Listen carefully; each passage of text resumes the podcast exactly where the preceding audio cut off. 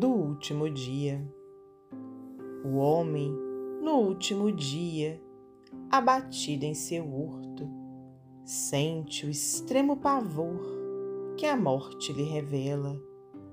Seu coração é um mar que se apruma e encapela no pungente estertor do peito quase morto.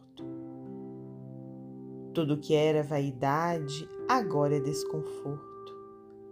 Toda a nau da ilusão se destroça e esfacela sob as ondas fatais da indômita procela, do pobre coração que é náufrago sem porto.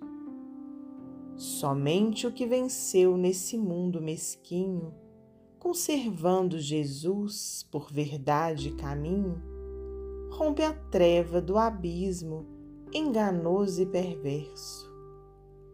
Onde vais, homem vão? Cala em ti todo alarde.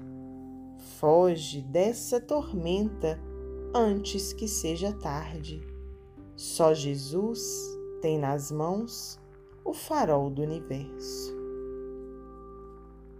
Alberto de Oliveira, psicografia de Francisco Cândido Xavier, do livro Parnaso de Além.